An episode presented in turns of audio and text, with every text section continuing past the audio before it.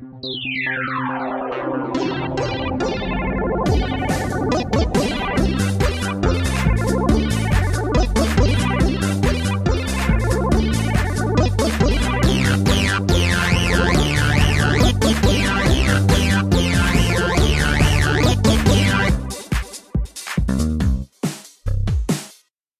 Ja, herzlich willkommen zum alltäglichen Podcast.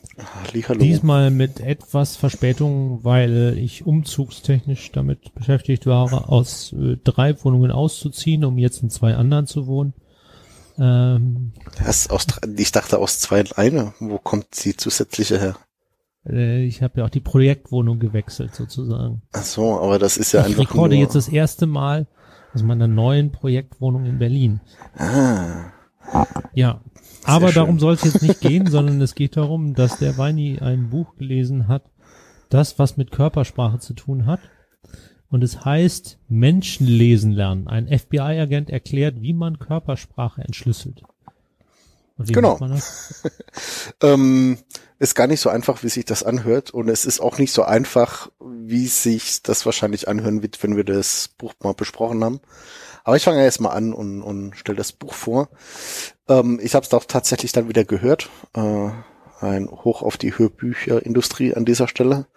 Und äh, das Buch hat 272 Seiten oder 4 Stunden 42 Minuten Hörzeit.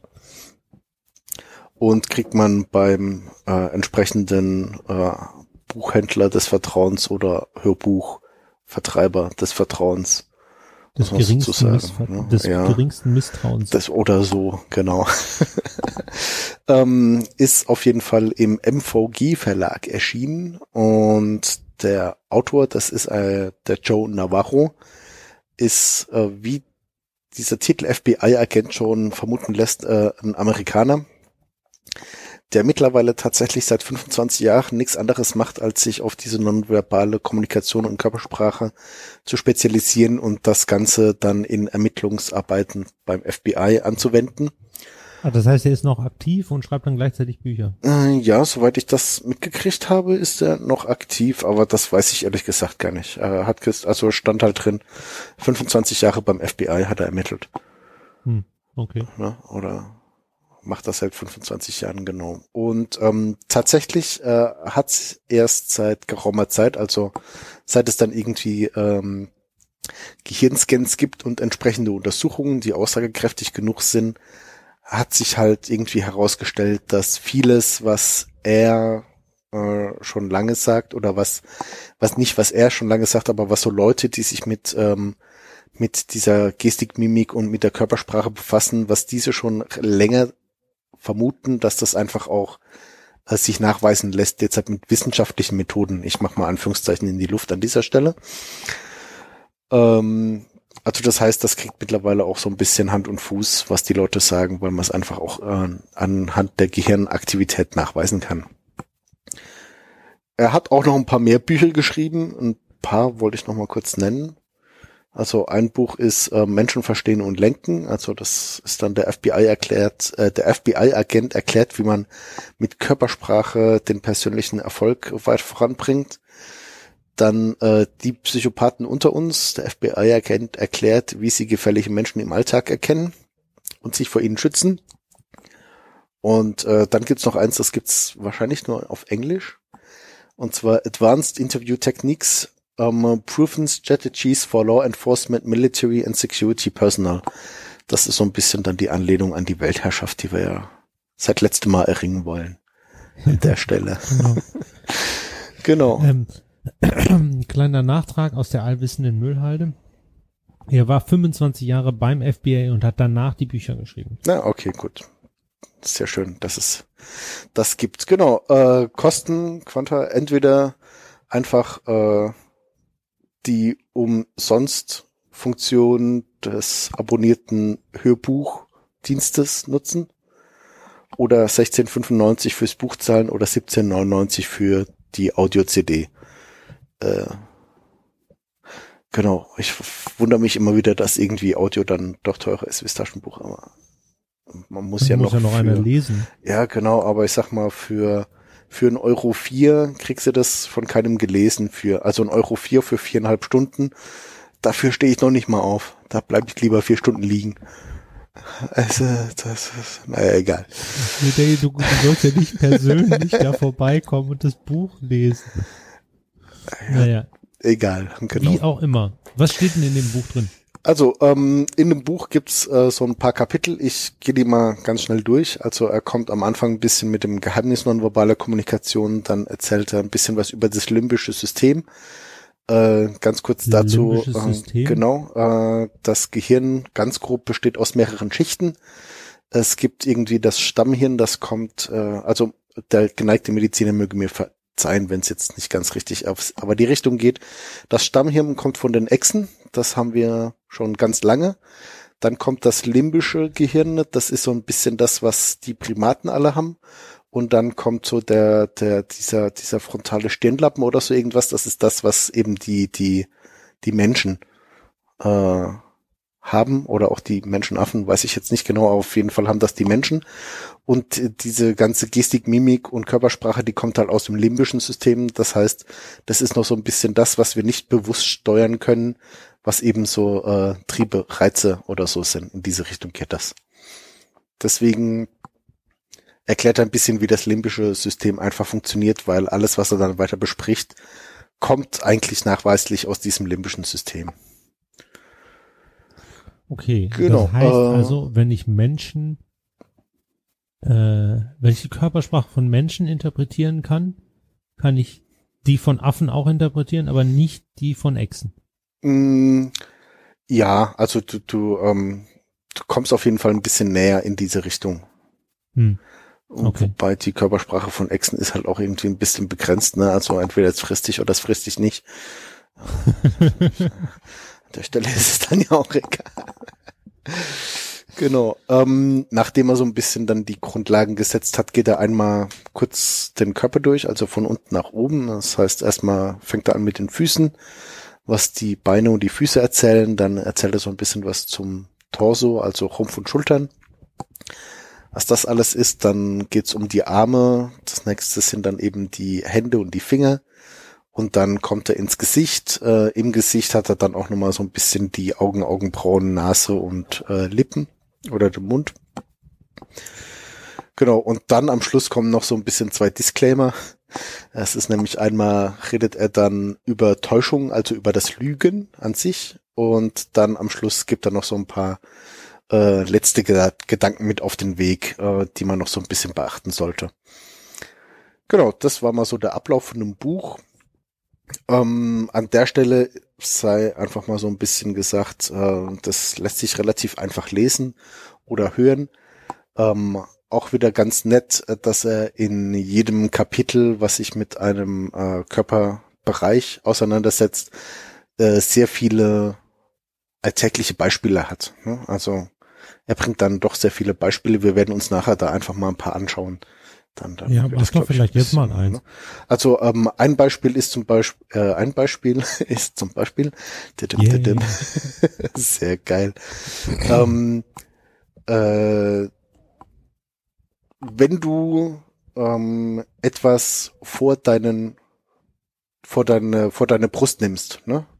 Ähm, also irgendwie, wenn du die Arme verschränkst, wenn du die Jacke zuknöpfst oder das Jackett zuknöpfst oder halt irgendwie äh, ähm, den, den Aktenordner, das Buch oder das, das Tablet irgendwie oder den Rechner so vor den, vor den, äh, dir vor die Brust hältst, ist das quasi ein, ähm, ein Versteckreiz. Ne?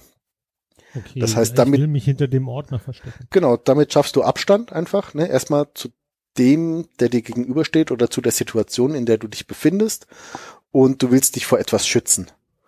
Ne, das ist so ein Anreiz, also das ist ein Anzeichen einfach für äh, Schutzbedürfnis oder für Unbehagen, was äh, in dem Gegenüber aufkommt. Hm. Ne? Das, das wäre jetzt wenn ich also jetzt, Beispiel. also es gibt ja diese, diese, diesen klassischen Moment, ne, ich habe irgendwie äh, großes Notizbuch in der Hand und das trage ich irgendwie vom Körper her, während ich von einem Meeting zum anderen gehe. Das heißt, irgendwas ist mir unbehaglich in der Situation. Äh, nee, so ist das nicht. Ähm, einzelne Gesten oder einzelne Dinge, die dir auffallen, ähm, die haben eigentlich relativ wenig Aussagekraft. Aber da kommen wir auch noch gleich dazu. Ich würde Aber es dann, deutet, also es deutet darauf hin, wenn noch weitere Dinge dafür sprechen oder wie? äh, genau, also lass mich, lass mich mal ein bisschen den, den, den, den Gruppen äh, äh, noch die wichtigen Sachen abfrühstücken und dann kommen wir relativ schnell dazu. Heini will erst die theoretischen Grundlagen. wissen. Ja, weißt du, wenn wir jetzt schon in die Enddiskussion einsteigen, ist es ja auch irgendwie blöd. Okay. Oder sollen wir die Enddiskussion vorziehen? Ich bin da agil. ja, mach. Nee, okay, also wie gesagt, ähm, äh, jetzt hast du mich auch in den Kontext gebracht. Also fangen wir einfach nochmal ein Aus dem bisschen Konzept, so. nicht aus dem ja, Kontext. ja, das auch aus dem Konzept gebracht. Also fangen wir nochmal ganz von vorne an. Ich meine, wir reden jetzt halt so ein bisschen äh, über, nicht nur über äh, über das Vorhertragen von irgendwelchen Büchern vor uns ähm, oder das äh, Verstecken hinterm Laptop, sondern äh, über allgemein nonverbale Kommunikation. Ähm, neben dem Ganzen, was du mit dem Körper machst, also Mimik, Gestik, äh, äh, diese ganze Haltung und so weiter, zählt dazu übrigens auch Kleidung, Frisuren, Schmuck und sonstige schmückende Dinge, die du an dir hast, also Piercings, Tattoos, äh, Accessoires, Hunde oder sonst irgendwas. Also das gehört da alles mit dazu, weil du willst auch mit deiner Kleidung, mit deiner Frisur oder mit dem allgemein, wie du dich zur Schau stellst, willst du dir etwas ausdrücken. Und dementsprechend soll, muss man das auch bei der Interpretation von eben diesen nonverbalen Reizen oder Zeichen oder den Tells, wie das auch heißt, ähm, kennt der eine oder andere vielleicht einfach aus aus äh, aus den Pokerrunden oder aus der Pokertheorie, wo man dann eben auch sagt, also wenn jemand blufft oder so und er hat einen verräterischen Tell, dann kann man das eben an diesem Tell erkennen, dass er jetzt gerade blufft oder ob er überhaupt blufft oder so. Also ein Tell ist sozusagen das äh, verbale oder nonverbale Mitteilen einer Eigenheit. Und wenn Das- ich mir jetzt Das ist das non, das ist das nonverbale Mitteilen einer Okay. einer Eigenheit. Ne? Also wenn wenn du, äh, das ist ein Tick eigentlich. Ne? Also ich sag mal, wenn du Poker spielst und dann irgendwie jedes Mal, wenn du bluffst, äh, irgendwie den Tick hast, dass du genau während du bluffst, während dieser Runde anfängst mit dem rechten Bein zu zappeln. Und ansonsten, wenn du nicht bluffst oder einfach irgendwie nur mitgehst und einfach nichts Besonderes ist, zappelst du nicht mit dem rechten Bein. Dann können die Leute, die das wissen, können dann eben hingehen, können sagen, okay, wenn er mit rechten Bein zappelt und ich gerade gegen ihn spiele, ja, dann kann ich einfach äh, äh, hochgehen. Ja, weil ich kenne das Zeichen oder ich kenne die Anzeichen, auf die ich achten muss, um zu sagen, er blufft. hm, Das, das ist, äh, also, also ich habe also das sind immer mir unbewusste Dinge. Genau, die kannst du auch äh, nur ganz schwer mit viel Übung kannst du die dann bewusst steuern oder unterdrücken, aber eigentlich ohne ohne exzessives Training kriegst du die nicht weg.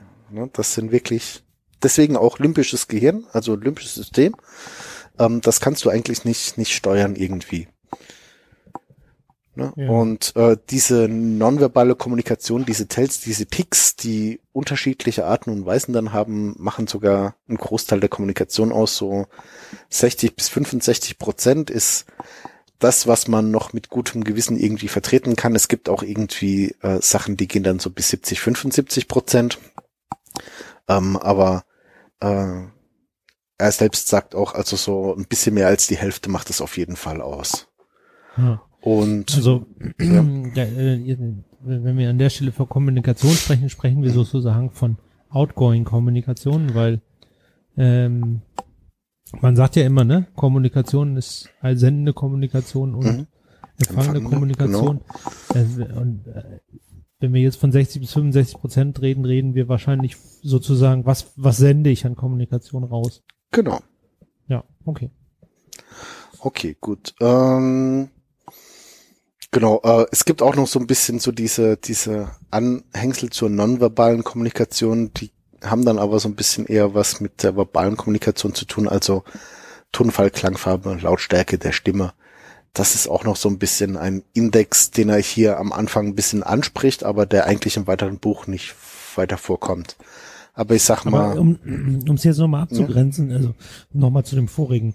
okay. Ein Tell ist also nicht meine Frisur, weil die wähle ich ja relativ bewusst. Äh, Genau, aber ich sag mal, wenn du, ähm, wenn du dann Punker vor dir sitzen hast, ja, oder irgendwie äh, jemand mit Drogenproblemen, sag ich mal, Ähm, äh, also nicht, nicht, nicht das, nicht, nein, Entschuldigung, also wenn du jetzt halt einen Banker vor dir sitzen hast, also jemand mit Drogenproblemen, ähm, nein, äh, wie auch immer, kommt immer auf das äh, Genre drauf an, in dem man sich bewegt. Also wenn du halt einfach irgendwie äh, offensichtlich einen Drogenkonsumenten vor dir sitzen hast, und ich rede jetzt nicht von dem, der einfach mal abends die Tüte raucht oder sein Bierchen trinkt, sondern halt wirklich ein Junkie, ähm, dann fällt es dir natürlich sehr schwer, ähm, aus äh, Unaufmerksamkeit, ähm, hibblichen Beinbewegungen oder irgendwie Schweißausbrüchen oder irgendwelche Sapperfäden, die ihm runterlaufen im Laufe des Verhörs. Das sind halt alles irgendwie so Dinge, die bei einem normalen Menschen einfach ein Anzeichen sind dafür, dass irgendwie was ist. Das wäre dann so ein Tell oder eine Tell-Reihe, würde man dann auch sagen. Aber wenn du der Junkie vor dir sitzt, dann kannst du auch davon ausgehen, dass er jetzt halt gleich einen Junkie kriegt. Und dass das eigentlich gar nichts mit äh, der Situation, also hat dann schon was mit der Situation zu tun, weil er halt jetzt halt gleich seinen nächsten Schuss braucht. Aber ob er jetzt nervös ist, ähm, weil er auf die Frage lügt oder weil ihm das Gesprächsthema unangenehm ist, das kannst du in dem Moment einfach dann auch gar nicht sagen. Ne? Also das heißt so, ein, ein Tell ist dann auch immer auf den Kontext bezogen. Ah, okay, zu interpretieren, Das heißt also, ne? ein, ein Tell ist eine bestimmte Eigenheit, die mir etwas sagt. Das heißt, es ist, Genau. sie ist mehr so definiert äh, als das ist ein Anzeichen, das für mich aussagt, dass der Weini gerade wieder dringend ein Bier braucht. Genau. Oder dass der Weini, Also eine leere äh, Flasche Bier in Weinis Hand wäre für mich das Tell. Genau, oder dass, dass dem Weini jetzt hat, also dass dem einfach das Gesprächsthema unangenehm ist. Ne? Weil, weil, ja, weil darum sagen, geht's, darum geht's am Ende. Also das Ziel ist auch so ein bisschen äh, von dem Buch, auch ich mache mal wieder die Referenz zum Schopenhauer, ne? Er will dir einfach mal beibringen, wie du lernst, ähm, das nonverbale Verhalten zu erkennen. Ne? Da geht's nicht wirklich drum, dass dann am Ende des Buches kannst du sagen, ah, boah, ähm, ich sitze die ganze Zeit irgendwie mit meinem Chef zusammen und der ist super nett, aber jedes Mal, wenn ich auf seine Füße gucke, dann sind die Füße Richtung äh, Tür gedreht und deswegen kann ich ihm nichts glauben, weil er mit dieser Fußstellung einfach aussagt, er würde jetzt halt sofort gern hier diesen Raum verlassen. Okay. Was dann schon so ein bisschen der erste Sprung ist zu den zu dem ersten Körperteil, mit dem wir anfangen, ne? Also zu den Füßen. Ja. Ähm, Ähm, okay, ich versuche gerade nochmal zu sortieren. Also, nonverbale Kommunikation ist alles, was nicht gesagt wird. Also, genau, muss aber auch im Kontext des Ja. Gesagten betrachtet werden. muss aber auch im Kontext des Gesagten äh, gesagt werden. Dazu gehören einmal die Kör der, der, der Körper, Mhm. Haltung, äh, Nähe, Entfernung, bla bla. Mhm. Dann Inszenierung, also Dinge, die ich bewusst wähle, wie habe ich was an und was. Ähm, Genau. Ihr wisst ja, Podcaster, Podcast immer nackt. Ähm, Echt? Stimme, Ton, Lautstärke und so weiter. Genau. Das sind, äh, diese drei Teile machen 60 Prozent der Kommunikation. Wenn ihr aus diesen 60 Prozent der Kommunikation ein Pattern beobachtet und das euch sagt, dass jemand ein Bier möchte, sich unwohl fühlt, sich wohl fühlt, ähm, es ihm zu heiß ist, er gerade einen Schuss braucht, dann ist das ein Tell. Genau. Gut. So Dann können wir jetzt weitermachen. Dann habe ich hab ich's verstanden und wenn ich's verstanden habe, haben es die Hörer hoffentlich auch verstanden. Okay, ähm, wir diskutieren da am Schluss nochmal ein bisschen die Feinheiten raus. Aber äh, für das erste würde ich sagen, dass das passt so. Ne? Genau. Also, ähm, wie gesagt, der mittlere Teil des Buches ist einfach so ein bisschen dafür da, um offensichtliche Tells einfach mal äh, aufzulisten. Ne? Da geht es darum, was ist denn so allgemein gültig oder für den, für den ersten Moment, wenn man anfängt, sich mit der Körpersprache auseinanderzusetzen, um sie dann zum Beispiel für das, was ich dann an der Stelle interessant finde, im Gespräch mit Kunden, mit Kollegen, Mitarbeitern oder oder äh, ähm, dem Gegenüber einfach auch so ein bisschen ein Gefühl dafür zu kriegen, auf was muss man achten, um dann zum Beispiel auch ein bisschen äh, besser auf den Gegenüber eingehen zu können und zu reagieren zu können. Ne? Ähm, da ist es eigentlich ganz gut, weil du hast dann einfach viele, viele Beispiele, wo er sagt, okay, wenn du sonst nichts über die Person weißt, also wenn du sonst keine Erfahrung hast und keine Eigenheiten kennst der Person, die dir gegenüber sitzt, weil das das erste Mal ist oder das zweite Mal, dann gibt es so ein paar allgemeine Dinge, die grundsätzlich immer so sind. Und äh, da gibt er jede Menge Beispiele. Zum Beispiel habe ich gerade angefangen mit den Füßen. Ähm, wenn du halt einfach mal so ein bisschen auf die äh, Füße deines Gegenüber guckst, wenn du jetzt halt am Tisch sitzt oder irgendwie äh, jetzt halt nicht auf einer Bank, wo du dir neben, wo du nebeneinander sitzt, sondern halt wirklich so in diese Gegenübersituation, ähm, kannst du davon ausgehen, wenn die Füße eher so in deine Richtung gedreht sind, dann ist das eher positiv, ne? dann ist es eine offene Haltung, dann ist das quasi auf dich zu gerichtet. Ähm, wenn die Füße aber dann wirklich weggedreht sind, dann ist es eher negativ. Dann geht es so ein bisschen drum, dass er Abstand von dir möchte. Dass er eigentlich gerne, habe ich eben gesagt, aus der Tür raus möchte. Ne, das kannst du einfach schon so ein bisschen an dieser Fußhaltung ablesen. Äh, das Schöne an den Füßen ist auch, weil man nicht lernt, mit den Füßen zu lügen, wie das zum Beispiel mit dem Gesicht so ist, ähm, äh, fällt es uns sehr schwer, sowas einfach, äh, äh, also mit, mit den Füßen eine Unwahrheit zu erzählen. Ähm, ich greife jetzt ein bisschen vor, weil wir dann nachher auch keine echten Beispiele zum Gesicht bringen, aber wir lernen einfach, während wir aufwachsen, lernen wir mit dem Gesicht äh, zu lügen. Ne? Also das typische, lächelt doch mal für die Kamera, verzieht das Gesicht nicht so, wenn die Oma kommt und ihr einen Kuss gibt. Ja, also das, das, das ist so das, das Typische, was man dann einfach lernt und dann sagt man halt einfach, okay, wenn du du lernst es ja von klein auf einfach im Gesicht nicht gerade sehr offensichtlich deine Gefühle zur Schau zu tragen. Ähm, deswegen fällt es uns relativ schwer, dann eben auch im Gesicht diese, diese, ähm, ja, die Reaktionen ehrlich zu betrachten weil wir sind es nun mal gewohnt, damit zu lügen.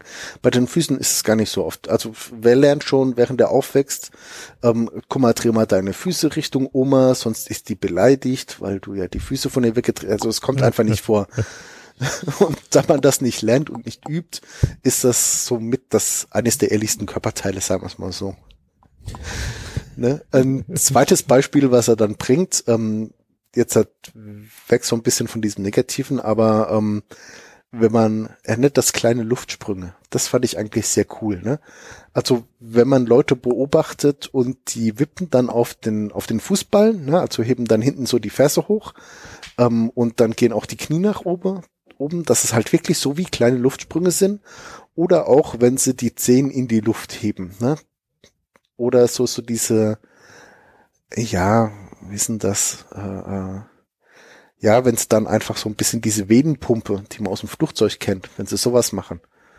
Ne, das sind dann so kleine Luftsprünge, das deutet sehr auf Freude hin, sag ich mal. Ähm, muss man ein bisschen aufpassen. Es gibt so ein bisschen diese, diese Sprinterhaltung, äh, also die Haltung, die der geneigte Leichtathlet beim 100 Meter Lauf bei Olympia hat. Ähm, das ist dann auch eher so ein bisschen ein Hinweis auf, ähm, auf Fluchtgedanke. Ne? Also da geht's drum so, okay, ähm, ich will jetzt aufbrechen, ich will jetzt halt gleich gehen. Das ist, also ich weiß nicht, seit ich das Buch gelesen habe, ist mir das auch schon mal ein bisschen so aufgefallen, wenn Leute am Tisch sitzen und irgendwie gleich gehen wollen, nehmen sie das eine Bein vor und das andere so ein bisschen zurück, äh, dass sie dann auch wirklich so ein bisschen wie eine Sprinterhaltung haben um dann gleich aufzustehen. Das heißt, sie, sie positionieren die Füße schon mal so ein bisschen im ersten Schritt, während sie eigentlich noch sitzen.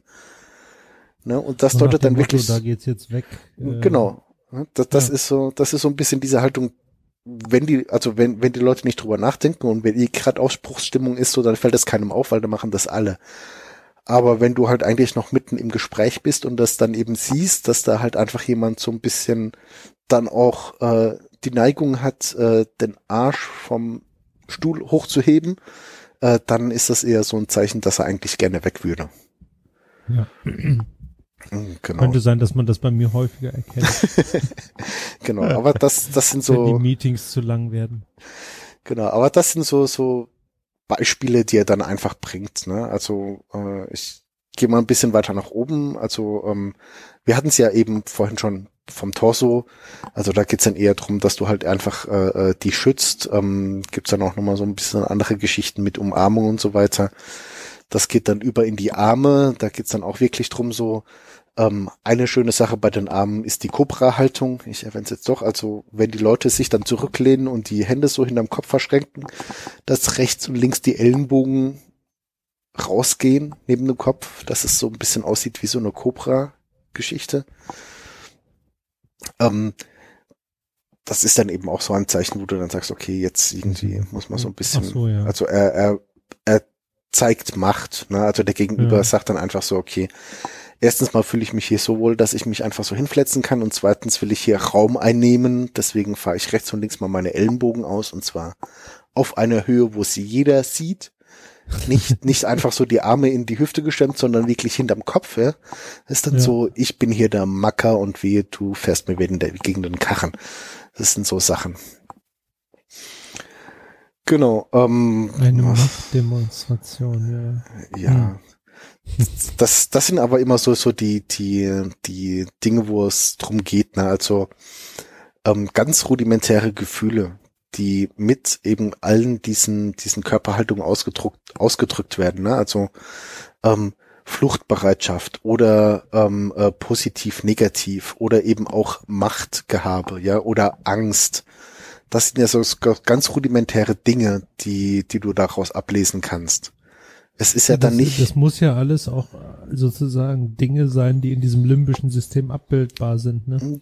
Genau, ne? Und das also sind eben genau eher, eher die, die, ähm, ja, die historischen, archaischen Dinge, die Affen sozusagen auch fühlen können, ne? Ja, genau. Und nicht nur, also Affen können ja noch viel mehr fühlen, bin ich der festen Überzeugung, ne, dass die auch irgendwie Zuneigung, Liebe und so weiter. Aber egal. Ähm, ja, genau. ich glaube auch. Äh, wahrscheinlich kannst du, kannst du Zuneigung und Liebe auch im, äh, in der Körpersprache erkennen. Mm, genau. Ne? Also das sind eben so die Dinge, die man dann da ablesen kann. Da geht's eigentlich nicht wirklich drum. Also es ist jetzt halt nicht so, dass du dann am Ende des Buches hingehst und sagst, okay, ich habe mich mit dem unterhalten, er hat mir gesagt, es ist irgendwie 20 Uhr 13 und er hat die Füße von mir weggedreht, deswegen weiß ich, dass die Uhrzeit nicht stimmt. Also so, so, so wird's halt einfach nicht funktionieren, ne? Am Ende des Tages. Das Anschaffen, Anschaffen einer Uhr, dann weißt du, ob es stimmt oder nicht.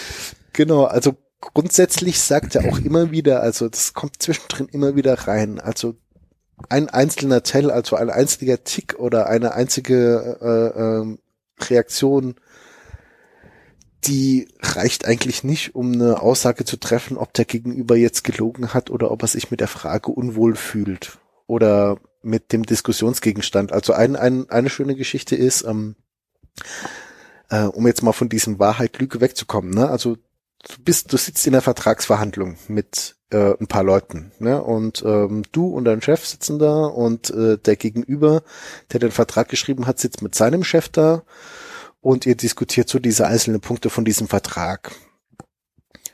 Und ähm, da du das Buch gelesen hast und aufgepasst hast, ähm, merkst du dann irgendwann so, ihr kommt zum Paragraphen und da redet ihr so ein bisschen drüber und dein Chef sagt so, würde eigentlich sagen so, ja, nee, ist doch alles in Ordnung, komm, lass weitergehen zum nächsten Punkt, aber du siehst, dass bei dem Gegenüber, der den Vertrag geschrieben hat, der wird auf einmal ganz nervös, fängt an mit den Fingern und mit den Händen irgendwie mit seinem Stift rumzuspielen, ja, oder verschränkt dann auch die Finger so und, und, und versucht halt irgendwie so ein bisschen Nervosität äh, also zu vermeiden, dass es zu offensichtlich ist.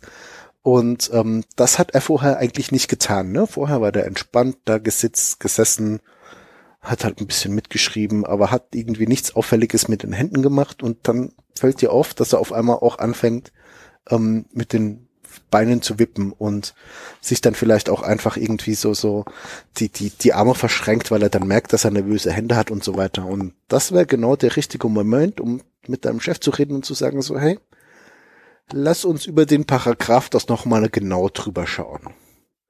Ne? Mhm. Weil irgendwie dem da drüben ist das Thema hier gerade unangenehm. Ne? Also weiß ich nicht, vielleicht hat er einen Fehler drin, vielleicht ist es auch irgendwie sonst irgendwie komisch. Ähm, ne, also vielleicht können sie das nicht richtig und müssten dann irgendwie ein, ein also äh, ein Zulieferer machen oder oder irgendwie hat er ein Problem mit diesem Paragraphen. So und das ist genauso das, was du mit diesem Buch eigentlich ganz gut lernen kannst. Ne? Einfach zu erkennen, wann ist der Moment erreicht, wo der, wo du nochmal nachfragen solltest, was da jetzt eigentlich los ist. Ja, und, mhm. deswegen finde ich auch so, also deswegen fand ich das Buch auch so gut, weil er sagt von Anfang an, also du kannst eigentlich nicht erkennen, ob jemand lügt. Du kannst nur den Moment erkennen, wo es sich lohnt, nochmal nachzuhaken. Hm, okay. Ne? Genau. Und äh, das ist eigentlich ganz nett. Ähm, wenn wir eigentlich gerade so bei den bei den Händen waren, ist äh, es gibt noch eine schöne Sache, die das ist Stereotyp von der Merkel und ich glaube, wir als Deutsche müssen das jetzt einfach sagen. Das ist so dieses Dreieck der Macht. Ähm, er nennt das hier Dach. Ne? Also wenn du so die die Finger dann gespreizt, so eigentlich, wenn du die hochhältst, äh, zu so einem Dach formst. Ne? das soll eigentlich so ein bisschen deinen Standpunkt unterstützen und soll dich absichern und soll dir ein Gefühl von Sicherheit vermitteln, weil dir der Gegenüber ja ein Dach über den Kopf anbietet, sag ich mal. Hm. Ne, das war auch noch so eine nette Sache, wo man dann eben sagen kann, okay, wenn jemand kommt und eben dieses Dach formt, dann ist es ihm besonders wichtig, dass der Standpunkt, den er gerade vorbringt, ihm besonders wichtig ist. Angeblich soll das ja ein äh, ein Körpersprachentrainer ihr beigebracht haben. Ja, das kann ich mir gut vorstellen. Also mhm. Auch die, äh, ich habe ja vorhin schon gesagt, wir hatten es ja am Anfang äh, drüber, so wie das ist mit dem Lügen und so weiter. Und natürlich kannst du auch, ähm, wenn du die, die ganzen ähm, Beispiele, die er hier bringt, also die nervösen Hände, also zittern, rumfummeln und sonst irgendwas machen. Oder eben diese Finger verschränken, die Arme verschränken, irgendwas vor dich halten oder diese kleine Luftsprünge mit den Füßen. Wenn du dir dessen bewusst bist und das dann bewusst einsetzt, ne, dann kannst du natürlich auch durch diese nonverbale Kommunikation Reaktionen bei deinem Gegenüber hervorrufen. Ne, also äh, wir hatten doch mal, äh, wir haben doch mal diese Bücher gelesen, Crucial Conversation und Crucial Confrontation. Ja. Ne? Und äh, ähm, gerade in solchen Situationen kannst du dann hingehen und kannst dann beruhigende Gesten machen. Ne? Also kannst dann sagen, okay, ähm, erstmal dann wirklich mit den Händen, mit den Armen oder auch mit dem, wie du dich positionierst, einfach so ein bisschen Abstand schaffen, dass du nicht bei dem gegenüber im persönlichen Bereich drin bist. Also es gibt ja auch diese, diesen äh, persönlichen Bereich um den Körper rum. Was waren das irgendwie? 50 Zentimeter von der Mitte ausgemessen im Kreis um dich rum oder so? Das ist so dieser intime Bereich, oder? Das ist sehr kulturell wohl sehr unterschiedlich. Ja, okay, aber das Phänomen kennt man. Also ob das ja, jetzt ja, 30 sind oder oder Meter 20 ist ja dann, ne? Also ja. Ähm, aber dass du dann einfach aus diesem Bereich rausgehst, dass du dann eben auch ähm, die Hände und die Arme einfach so positionierst, dass der Gegenüber sieht, okay, du hast nichts in der Hand, ja, also diese dieses äh, typische, ähm, ich habe keine Waffen in der Hand, ich will dir nichts Böses, ich bin entspannt, ich bin in keiner ähm, äh, Angriffshaltung dir gegenüber. Ne? Das sind alles so Dinge, äh, die man dann eben auch in solchen Situationen relativ gut einsetzen kann, um die Situation auch auf der nonverbalen Ebene ein bisschen zu entspannen. Ja. Aber das, das muss man dann aber wirklich üben. Ne? Also das, also ich würde nicht sagen, dass ich das jetzt könnte.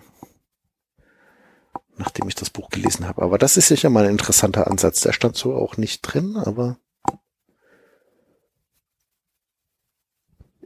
ist auf jeden Fall ein interessanter Ansatz. Okay, gut. Gibt es noch was sonst zu den Händen? Ähm, nee, eigentlich nicht. Es blieb dann am Schluss, bleibt jetzt noch das Gesicht übrig. Da habe ich vorhin ja auch schon ein bisschen was dazu gesagt. Ähm, kann man noch so ein bisschen äh, Passwort-Bingo spielen. Also du hast dann halt irgendwie ähm, äh, bis zu 10.000 unterschiedliche Gesichtsausdrücke kann man mittlerweile ähm, unterscheiden. Es gibt auch äh, das Phänomen des Mikroausdrucks. Also das sind irgendwie so diese Ausdrücke, die nur für einen Bruchteil einer Gesund äh, Sekunde in deinem Gesicht zu sehen sind. Für alle, die darüber ein bisschen mehr wissen wollen, guckt einfach mal irgendwie auf dem äh, Streaming-Dienstleister eures Vertrauens äh, äh, Lie to Me. Das ist eine Serie, da geht's drum um einen Typ, der angeblich diese Mikroausdrücke erfunden hat und äh, da kriegt man so ein bisschen mit, wo das herkommt und wie das funktioniert. Aber Mikroausdrücke wirst du auch als normaler Mensch einfach nicht erkennen können, weil das ist so schnell, das ist wirklich der Bruchteil einer Sekunde, wo du so den Anflug von Ekel dann auf dem Gesicht siehst. Das musst du dann aber schon mit der Highspeed-Kamera aufnehmen und ganz langsam abspielen, dass du das dann irgendwie erkennst, aber das gibt's wohl tatsächlich. Hm. Genau, ähm, wie gesagt, Beispiele gibt's derer ganz, ganz viele ähm, ich habe jetzt schon einiges aufgezählt und äh, das, das müsst ihr euch dann einfach auch mal selber durchlesen. Also je nachdem, was, was da so für euch interessant ist, äh, gibt dann schon einige lustige Anekdoten noch zwischendrin. Wichtig an, also wichtig zum Schluss, äh, ähm, wenn wir jetzt halt über den Inhalt reden, sind so ein bisschen, äh, gibt noch zehn Gebote mit auf den Weg. Yeah, äh, auf Tontafeln? Äh, nee, nee, als, als, als Papier äh, ist das tatsächlich. Also du kriegst jetzt keine Tontafeln. Auch ähm, nicht in der Adult Edition. Nee, auch nicht in der Adult Edition. Das, die würden dann zu schnell zu Staub zerfallen, glaube ich. Aber das heißt drum. ähm, und so diese, diese zehn Gebote, also ich lese dir jetzt halt wirklich mal äh, so vor, wie ich sie mir aufgeschrieben habe. Ähm, das relativiert so dieses ganze ähm, ein Teil hier, ein Teil da so ein bisschen, aber das, das ist, wie gesagt, das ist mir auch relativ wichtig, dass das so ein bisschen klar wird. Und zwar, ähm, wenn du mit jemandem redest, dann beobachte eben mal deine Umgebung aufmerksam, aufmerksam und äh, guck, dass du möglichst viele nonverbale Kommunikation erkennst.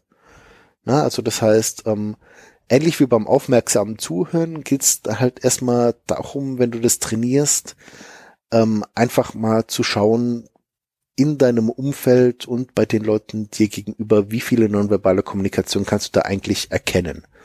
Und je mehr du das übst und je mehr du darauf achtest, desto einfacher fällt es dir dann auch eben ähm, nonverbale Signale aufzunehmen.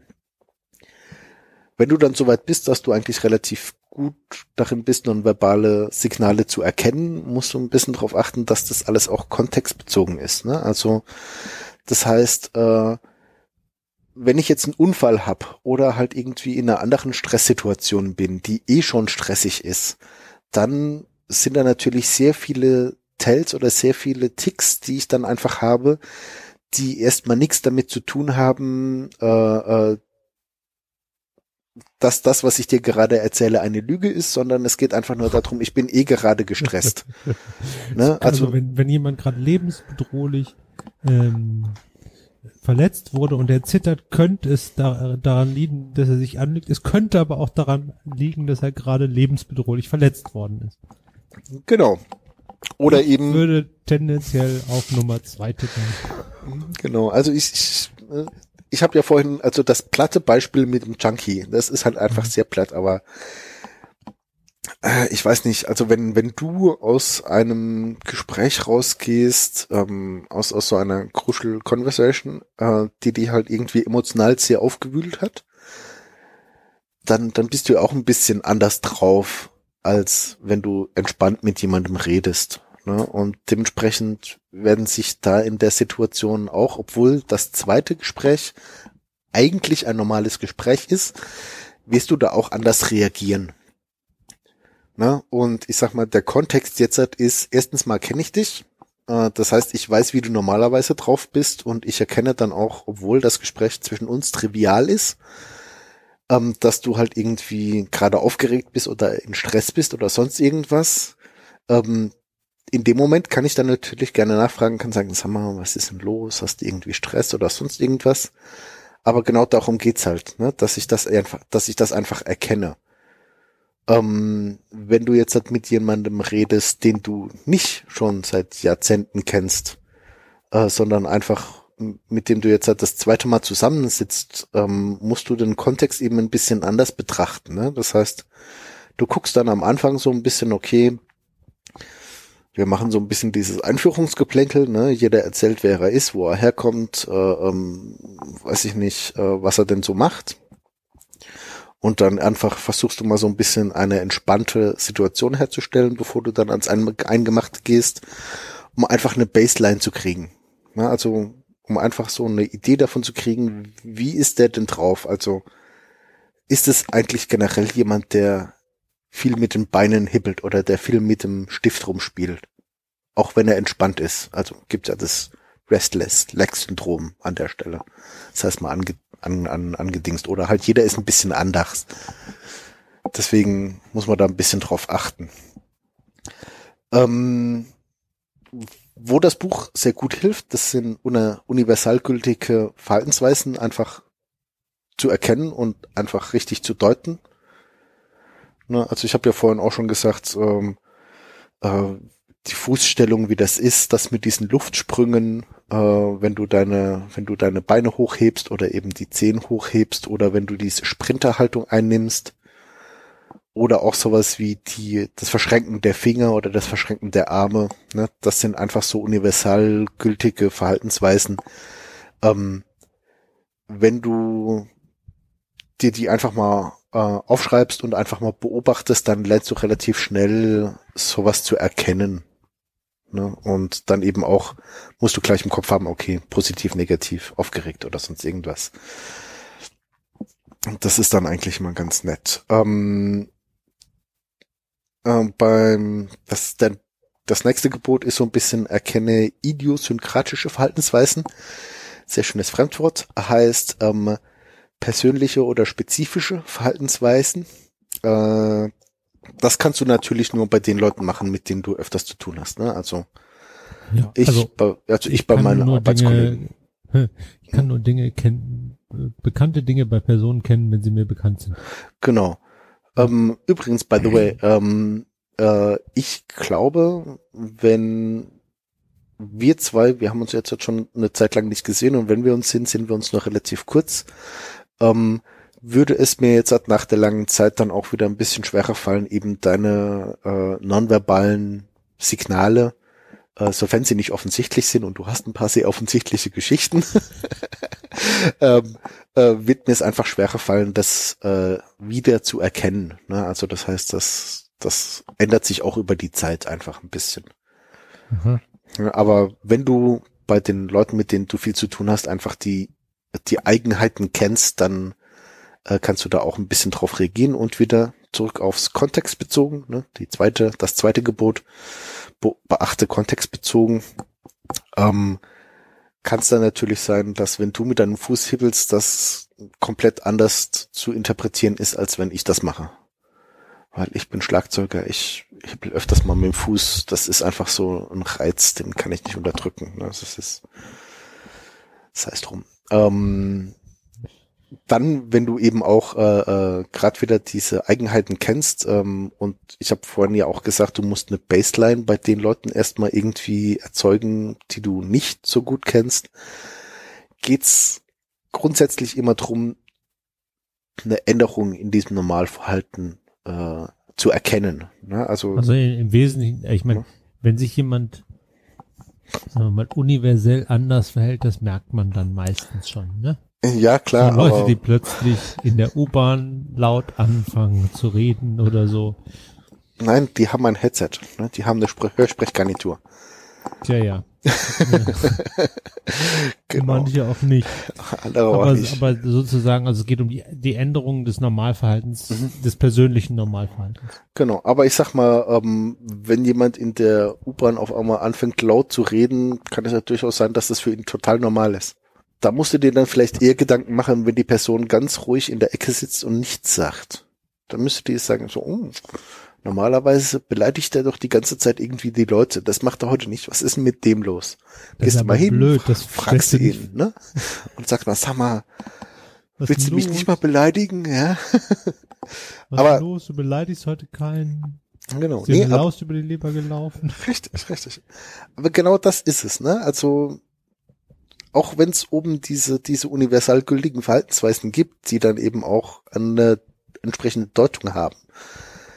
Ähm, Gerade bei den Leuten, mit denen du viel zu tun hast, ja. Also es geht jetzt halt nicht drum zu sagen, der hat das gemacht, deswegen ist er jetzt halt sauer auf mich, sondern es geht drum, einfach eine Veränderung im Verhalten festzulegen äh, oder zu erkennen an der Stelle. Und das ist ja dann auch der Punkt, wie ich vorhin auch schon gesagt habe, das ist ja der Punkt, wo du dann einfach nochmal einhaken kannst. Ne? Also mit entweder sag mal, stimmt was nicht oder lass uns dann nochmal drüber reden. Sowas in die Richtung. Und wenn du dir nicht sicher bist, äh, ob es wirklich eine Veränderung jetzt halt war, ähm, dann guck mal, ob du nicht mehrere Anzeichen erkennst, die auf so eine Veränderung hinweisen. Äh, da gibt's auch so einen schönen Trick. Äh, du kannst es einfach mal austesten. Ne? Du kannst einfach mal deine Vermutung forcieren. Ne? Also wenn, wenn du denkst, ja, guck mal, wir sind jetzt hier beim Thema und ich glaube, Johannes, der wird gerade so ein bisschen nervös. Ne? Und dann, dann reite einfach noch mal so kurz zwei, drei Minuten auf dem Thema rum. Stell noch mal ein, zwei Rückfragen und guck mal, wird der denn noch nervöser? Und wenn er dann einfach vielleicht ganz entspannt wird, dann war es vielleicht einfach nur so ein, ein, ein Tell oder ein Tick, der halt irgendwie gerade war, weil er irgendwie gerade nicht dran gedacht hat oder einfach so aus Reflex raus das irgendwie gemacht hat. Und wenn er dann nervöser wird, dann kannst du ja mal wirklich nochmal den, äh, dich eingehender mit dem beschäftigen, was ihr denn gerade so besprochen habt. Ja, wobei das natürlich gefährlich ist, ne? Du befindest dich in diesem Moment ja in dem sogenannten Confirmation Bias. Ja, Also, du hast eine Theorie und du versuchst diese Theorie zu bestätigen und nicht zu widerlegen. Ähm, das führt dazu, dass man Zeichen sehr schnell sehr falsch deutet. Also du musst ja eigentlich in dem Moment versuchen, das Gegenteil zu beweisen. Mm, ja, aber das, das, äh, das Also Gegenteil, also ja, ich sag mal, aber das, das, äh, äh, wenn es jetzt halt hier, wenn es jetzt hier drum geht, äh, einfach rauszufinden, okay, ähm, war das jetzt halt eine Veränderung im Normalverhalten oder nicht? Das ist dann immer situationbedingt. Das heißt, du verlängerst einfach nur die Dauer der Situation in dem Moment. Um einfach zu gucken, okay, wenn ich jetzt halt in dieser Tu- Situation drin bleibe, äh, finde ich dann noch mehr Tells oder eben nicht. Also eigentlich musst du dann in dem Moment nach Tells suchen, die deiner Theorie entgegensprechen. Ja, das auch. Ne? Also du musst Also, sozusagen versuchen, äh, versuchen, dich selbst zu widerlegen, weil ansonsten läufst du sehr schnell, weil alles führt sie, äh, findet ja in deinem Kopf statt, ähm, in die Situation, wo du dich selbst bestätigt. Und sobald du anfängst, nur nach Dingen zu suchen, die deine Theorie bestätigen, ähm, bist du quasi im Blindflug, ne? Genau, ne? Aber das, das ist ja das, was ich auch gesagt habe. Also wirst du dann nervöser oder entspannst du dich dann? Ne? Also es gibt ja auch diese Tells, die dann dafür sprechen, dass du dich gerade entspannst. Ja, ja. Also du Ja, müs- müsstest quasi dann- wei weiter drauf rumreiten und Ja. aktiv nach Dingen suchen, dass er sich aber doch entspannt. Genau. Ne? Und wenn du die halt nicht findest, dann guckst du halt die nächsten fünf Minuten, ob er sich dann noch weiter aufregt drüber. ne? Aber das, aber darum geht's einfach, ne? Also dann, dann wirklich einfach diese, diese Veränderung einfach zu erkennen, egal ob die jetzt halt positiv, negativ sind oder wie auch immer, du musst da halt alle erkennen. Genau, ähm, wir haben ja auch schon ein bisschen drüber gesprochen, also gerade im Gesicht, damit lernen wir zu lügen. Ähm, und wir hatten auch schon drüber gesprochen, dass man dann natürlich, wenn man diese ganzen Tells da oben jetzt halt alle auswendig kann und äh, sich dann einfach hinsetzt und das Ganze übt, äh, kannst du halt auch mit deinem ganzen Körper lügen. Und dem Gegenüber fällt es dann eben entsprechend schwieriger, das auch zu erkennen. Und ähm, das ist auch ein Gebot. Ne? Also versucht dann halt wirklich irreführende oder falsche Tells zu erkennen. Also ein, ein klassisches äh, Beispiel, was er da hat, ist, ähm, wenn jemand mit dem Gesicht lügt, aber der Rest des Körpers einfach eine ganz andere Sprache spricht. Ja, also wenn die Oma kommt und sich den Finger ableckt, um dir irgendwas von der Backe zu wischen, ja, dann machst du halt natürlich irgendwie ein liebes Gesicht, aber der Rest deines Körpers verkrampft sich.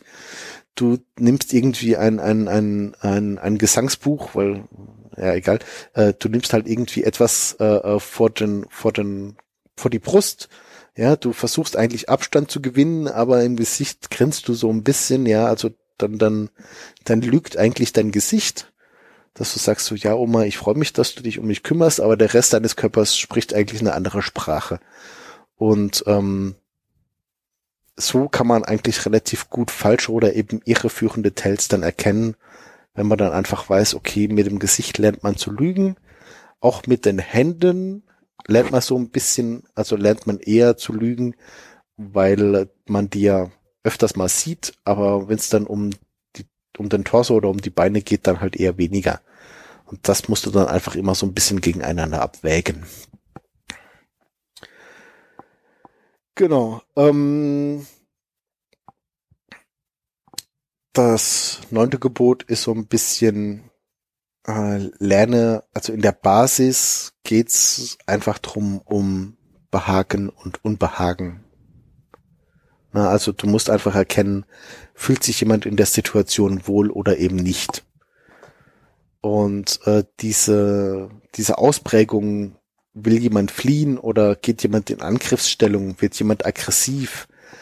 Ähm, das ist ja eher ein Ausdruck von Unbehagen im Großen und Ganzen, aber wenn sich jemand entspannt, äh, zurücklehnt, wenn er sich wohlfühlt, wenn er sich irgendwie freut, ist es ja eher ein Ausdruck von Behagen. Ne, das heißt, ähm, da kann man auch wirklich so ein bisschen dann üben, und sich mal die Leute angucken, die in der Umgebung sitzen, also in der U-Bahn, ist es immer ganz besonders, also öffentliche Verkehrsmittel allgemein, ist es immer ganz interessant. Ähm, da kann man das sehr gut üben. Ne? Also du guckst dir einfach die Leute an, die dann in diesem Viererblock sitzen oder in diesem Zweier sitzen und schaust mal an, ob, ob du erkennst, ob eine der zwei Personen sich jetzt halt irgendwie unbehaglich fühlt. Ne? Äh, plakatives Beispiel, du sitzt so, also zwei, zwei Mädels sitzen so in der Vierergruppe und dann kommt der Penner rein und setzt sich ihnen gegenüber. Und dann guckst du mal, wie die zwei Mädels so allgemein reagieren, wie sich ihre Körperverhaltung, äh, ihre Körperhaltung ändert im Vergleich zu den zehn Minuten vorher. Hm? ja. Das ist jetzt nur ein ganz plakatives Beispiel, aber das sind so, so, so nette Sachen. Ähm, ja. Und dann als Tipp noch an der Stelle, äh, versucht diskret zu sein. äh, denn äh, nichts schlimmer, wie wenn dann der Penner später zu dir kommt und sich dir gegenüber hinsetzt und dann sagt so, Alter, sag mal, was ist mit dir los? Warum beobachtest du mich die ganze Zeit? Ja, findest du mich sexy? Ist für, also, ne, hast du mich lieb? Soll ich dich mal in den Arm nehmen? Willst du einen Kuss? Äh, ne, also, ähm, einfach diskret sein und dann auch die, die, die Privatsphäre der anderen wahren, auch wenn es im öffentlichen Raum ist. Na, also wir hatten es ja über diesen, ähm, über diesen intimen Bereich. Äh, das geht dann natürlich auch über die Distanz im Sinne von Leute anstachen, Leute beobachten, sie verfolgen. Also das nicht tun, das ist böse, das ist schlecht. Sehr gut, mache ich nicht. Genau. Ähm, das war jetzt dazu mal ein kurzer Abriss über das, was, was das Buch äh, und so sagt. Wir haben ja schon ein bisschen diskutiert. Ja. Ähm, ich habe mir zwei Fragen aufgeschrieben. Ja, mach mal. Um sozusagen in die mhm. Diskussion einzusteigen. Mhm. Sitzen wir nochmal in der Kapitel. Ähm, und zwar, ähm, das ist ja jetzt so ein, so ein Buch, was ja so vielleicht keinen direkten praktischen Anwendung hat, aber irgendwie schon zum Denken an, an äh, regt. Du mhm. hast äh, zum Beispiel den schönen Satz gesagt, äh, Satz gesagt, ähm, es gibt Momente, in denen man erkennt, wo es sich nur lohnt, nachzufragen. Mhm.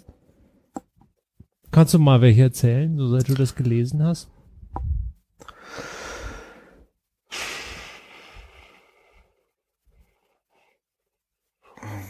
Welche erzählen? Ich hatte jetzt in letzter Zeit keinen Kundenkontakt, von daher. ähm,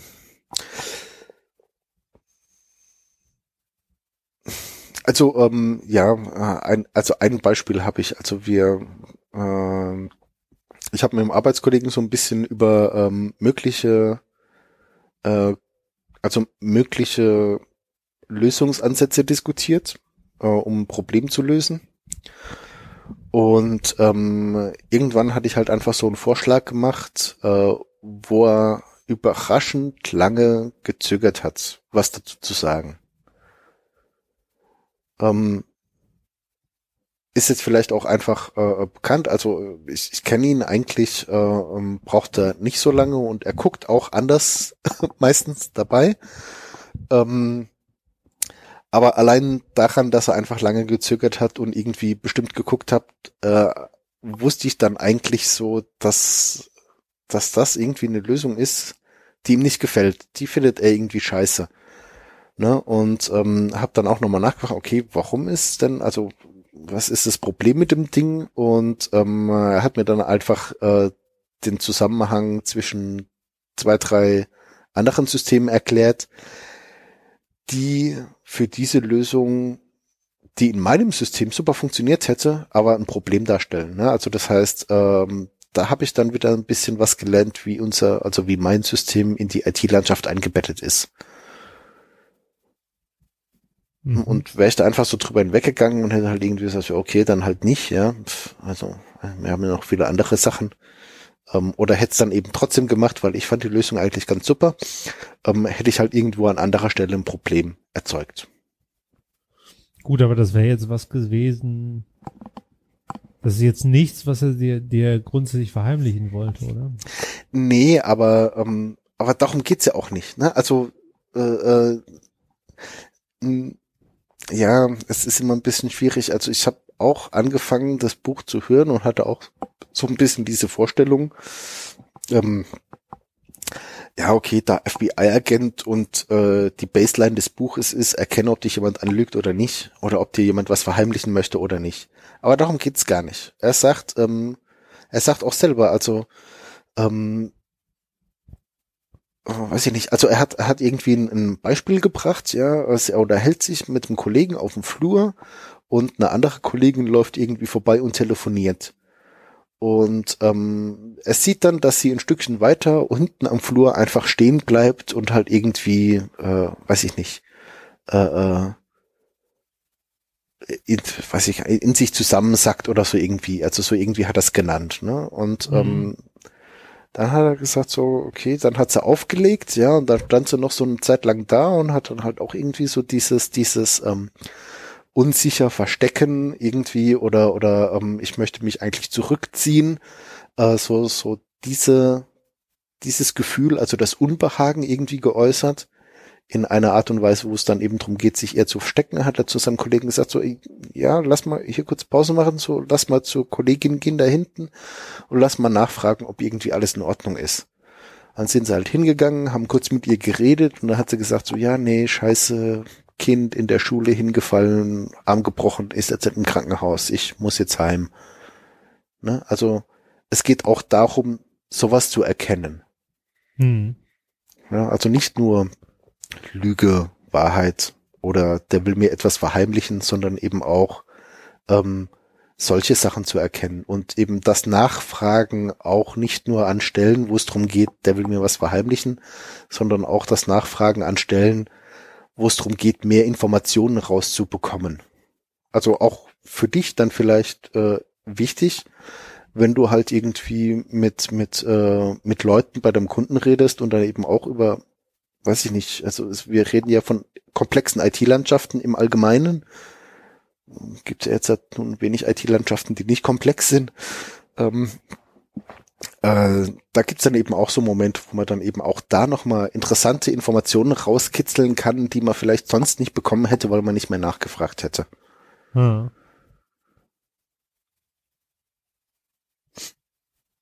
Ich hoffe, ich habe jetzt deine Frage nicht totgeredet. Bin ich mir nicht so sicher. Ähm, oder oder habe ich sie beantwortet, sag ich mal so. Ja, ich wollte ja, ich, ich wollte ja Anekdoten hören, ne? Also ja, du wolltest Anekdoten. Ja, das, ich weiß nicht, hast du nicht eine Anekdote? Ich habe das Buch ja nicht gelesen. Ja, das, das kann ja dann trotzdem sein, dass du trotzdem so eine, so eine Situation hattest, wo du einfach dann bewusst auch gemerkt hast, dass der Gegenüber irgendwie gerade komisch reagiert auf das, was du, was du redest. Oder bei einem ja, Thema gut, das haben, komisch das haben. Irgendwie alle von uns. Also, ähm, dass man, dass man das Gefühl hat, jemand sagt, äh, ja, können wir schon so machen. ja. Und warum sagst du mir jetzt nicht, was, was für ein Problem du damit hast? Ähm, ja, aber dann hat er ja schon drüber geredet, ne? Aber ich sag mal, äh, äh, hier, du, du bist doch agil unterwegs, ne? Also in deinen Retros. Ähm, ja. Gab es da nicht auch mal so die Situation, dass irgendwie Leute sich unterhalten haben und du hast den dritten angeguckt und hast dann irgendwie gesehen, also irgendwie scheint er gerade damit ein Problem zu haben, was die zwei anderen Kollegen hier miteinander diskutieren. Das hast du ständig, ja, ja. Ja, ne, aber das ist dann eben genau der Moment, wo es dann vielleicht sich auch mal lohnen würde, zu sagen, okay, was meint jetzt der Peter dazu? Das ist sehr, das ist tatsächlich sehr schwierig, weil du dann, ähm, also gerade in der Retro jemand on the spot stellst und jemand sagt, hey, willst du nicht was dazu sagen? Und ganz offensichtlich hat diese Person für sich entschieden, da jetzt erstmal nichts so zu sagen. Ähm, ja, ja gut, das, das kommt aber wieder ein bisschen drauf an, wie, wie geübt die Leute in den Retros sind. Also wenn du jetzt, wenn das Leute sind, die das gewohnt sind, die dann auch mal aus gutem Grund die Fresse halten, sage ich mal, ähm, und die das auch bewusst tun, äh, ist das okay. Aber wenn du halt äh, irgendwie mit Teams unterwegs bist, wo das noch nicht so geübt ist, ähm, wo du auch mal diese Sicherheit herstellen musst, wo du auch mal sagst, okay, ähm, ich frage jetzt mal einen Peter und äh, er hat immer die Chance zu sagen, nee, will ich nicht.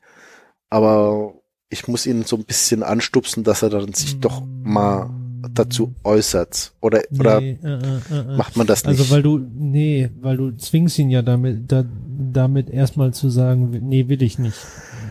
Das ist, also das ist keine clevere Aktion. Ähm, ah, okay, gut. Also das würde ich jetzt generell eher nicht machen. Also in einem ein, 1 zu 1 Gespräch kann man das schon mal eher machen. Mhm. Aber in der, in der Retro jemand zu sagen, dir gefällt doch nicht, worüber die Leute hier reden, sag mal was, ist eigentlich ähm, eher eine Grenzüberschreitung. Also ja, ähm, aber kannst du da nicht, kannst du da nicht sagen, ähm, hat noch jemand eine Meinung zu dem Thema oder ist das legitim? Ja, kannst du sagen. Also das kannst du sagen, das funktioniert aber ja. wahrscheinlich nicht. Also ähm, lass mal, lass mal, das ist ein Rabbit Hole, lass mal da nicht reinlaufen. Ja, okay, ja, ne, aber, aber dann vielleicht irgendwie andere, andere Situationen. Ne, also. Ja. Ähm, äh, okay. Äh, noch eine zweite, du hast, ja, du hast noch eine zweite gehabt, oder? Ja, die habe ich aber jetzt äh, weggemacht. ist obsolet geworden. ähm, so, was, was dachtest, denkst du zu dem Buch? Mm, also ich finde das Buch wirklich äh, einen guten und auch einen ehrlichen Einstieg ähm, in dieses Thema äh, Körpersprache erkennen lernen. Es ist mit Sicherheit nicht der Weisheit letzter Schluss, das muss man auf jeden Fall sagen, ähm, weil äh, er hat doch lange Strecken, wo er dann einfach auf diesen allgemeingültigen, ich sag jetzt mal Anführungszeichen, allgemeingültigen Verhaltensweisen so ein bisschen rumreitet. Aber er ist eben auch ehrlich und sagt, okay, ich kann euch jetzt halt nicht sagen, wenn das ist, dann lügt er, wenn das ist, sagt er die Wahrheit sondern er versucht auch wirklich immer wieder darauf hinzuweisen. Ne? Also ein Tick oder ein Tell sagt dir gar nichts. Wenn, dann müssen das schon so mehrere Tells sein, dass du dann auch wirklich sagen kannst, okay, da ist jetzt wirklich eine Verhaltensveränderung. Darum geht's am Ende des Tages. Und das bringt auch immer wieder rein und gut auf den Punkt. Mhm. Aber dennoch durch diese ganzen praktischen Beispiele von, ähm, also äh, was machst du mit den Füßen, was machst du mit den Händen, was ist mit den Armen.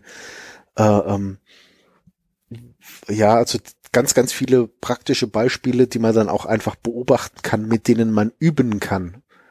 Ähm, ist das ein relativ guter Einstieg und äh, ich bin mal gespannt, ob, ob das bei mir jetzt dazu bleibt, Ne? Also ob ich da wirklich dann auch jetzt so ein bisschen mehr drauf achte und dann eben auch ähm, in Gesprächen oder im Beobachten von Menschen Dinge anders sehe. Und ob ich dann auch wirklich so an diesen Punkt komme, den er auch so ab und zu mal anspricht, ähm, dass du dann halt einfach Dinge erkennst, die jetzt nicht in dieser Liste oben drin stehen. Ne? Mhm. Also diese persönlichen Verhaltensweisen von Leuten, mit denen du oft zu tun hast.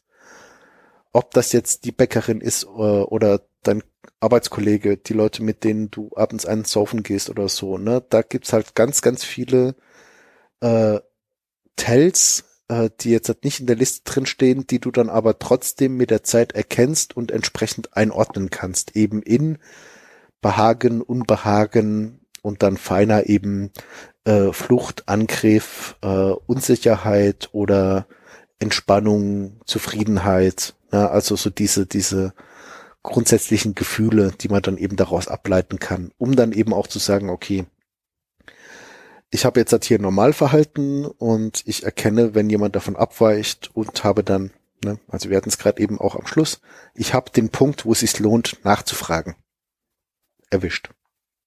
Ja. Mhm. Ne, und äh, wenn man das mal so weit geschafft hat, dann gibt's da mit Sicherheit jede Menge andere Bücher, die das alles noch vertiefen können. Auch wenn ich jetzt halt kein Beispiel parat habe. Leider, leider. Ähm, aber das wird sich okay. dann sicher rausfinden lassen. Also du würdest sagen, hat sich gelohnt. Genau, hat sich gelohnt. Ähm, auch wenn ich dann wirklich jetzt sage, ich finde es ein bisschen schade, dass ich es nur als Hörbuch habe, ähm, um dann einfach diese äh, Listen von Beispielen, die dann doch in diesen ähm, Kapiteln sind, äh, wo er einmal den Körper durchgeht. Ne? Also das sind ja dann mhm. doch ähm, äh, eins, zwei, drei, vier, fünf Kapitel äh, von neun, äh, wo es dann wirklich um einzelne Körperregionen geht und in diesen Kapiteln gibt er halt nur Beispiel, Beispiel, Beispiel. Noch ein paar mhm. Anekdoten dazu, dass es ein bisschen anschaulich wird und immer mal wieder das heißt, diesen du Hinweis. Dir was zum Nachlesen. Äh, ja, so eine Liste wäre nicht schlecht. Ne? Mhm. Also brauche jetzt halt nicht diesen ganzen Text und diese ganzen Beispiele dazu. Aber so wie ich das jetzt halt hier in, in meinen Vorbereitungen auch aufgeschrieben habe, ich muss gestehen, ich habe sie auch nicht alle aufgeschrieben, aber nur um euch mal einen Eindruck zu geben, da steht halt ähm, äh, Punkt Füße, äh, unter Punkt Fußrichtung, wenn der Gegenüber die Füße in deine Richtung dreht, ist das eher positiv. Und wenn der Gegenüber die Füße von dir wegdreht, ist es eher negativ. So, nächster Hauptpunkt, ne? Das Anheben der Füße vom Boden, in Klammern kleine Luftsprünge, bla bla bla. Ne? Also ähm, sowas ist sicher nicht verkehrt, weil das kann man sich dann immer mal wieder angucken oder wenn man etwas beobachtet hat bei jemandem und sich denkt, so, ist das jetzt ein Tell oder nicht? Dann ist es immer ganz gut, einfach nochmal so eine Liste zu haben, wo du einfach mal schnell hingehen kannst, sagen kannst, ah, wo war es denn? Äh, es war bei den Füßen, was hat er gemacht? So, er hat die, er hat sich irgendwie so in dieser Sprinterhaltung hingestellt, so, ähm, wenn du das liest, dann erkennst du es auch. Was heißt denn das? Mhm. Aber dafür haben wir unsere Notizen. genau. Also ich würde es empfehlen. Ich meine mit äh, jetzt halt mit den 16 Euro. Was habe ich gesagt am Anfang? Äh, Taschenbuch 16,95 Euro, also 17 Euro. Wir hatten schon Bücher, die billiger waren, aber ich glaube, wir hatten auch Bücher, die teurer waren. Und ich sag mal, auf jeden Fall gut investierte 17 Euro. Sehr schön. Gut, dann beenden wir es doch damit. Genau. Äh, tschüss. Tschüss. Thank you.